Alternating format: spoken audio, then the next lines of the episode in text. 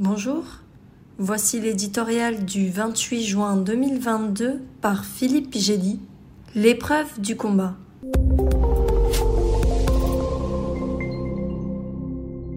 On avait cru que, en envahissant l'Ukraine, Vladimir Poutine tranchait d'un coup les débats qui agitent l'OTAN.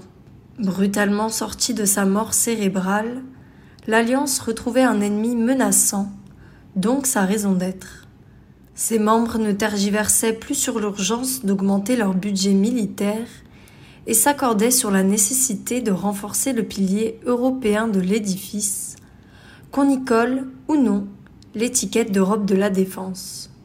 Les pays du flanc occidental voyaient affluer les renforts occidentaux, tandis que de nouveaux candidats se présentaient à la porte, prêts à échanger leur neutralité contre 1350 kilomètres supplémentaires de frontières entre l'OTAN et la Russie. Surtout, les Trente faisaient bloc derrière l'Ukraine, livrant leurs armements les plus sophistiqués et jurant de défaire la brute du Kremlin. À l'entame du cinquième mois de conflit, deux périls guettent ce solide assemblage. Le premier vient de l'intérieur.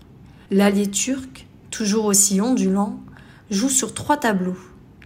Aux côtés de l'Ukraine, quand il lui vend des drones, médiateur pour faciliter l'acheminement de céréales, dont il a le plus grand besoin, du côté russe, lorsqu'il refuse d'appliquer les sanctions et bloque l'adhésion à l'OTAN des Suédois et des Finlandais. Le second danger tient à l'usure de la guerre. Au moment où les forces de Kiev enchaînent les revers dans le Donbass, l'approvisionnement des Ukrainiens en canons lourds, véhicules blindés, lance-roquettes multiples, obus téléguidés, systèmes anti-chars et anti-aériens commence à ressembler à un puissant fond.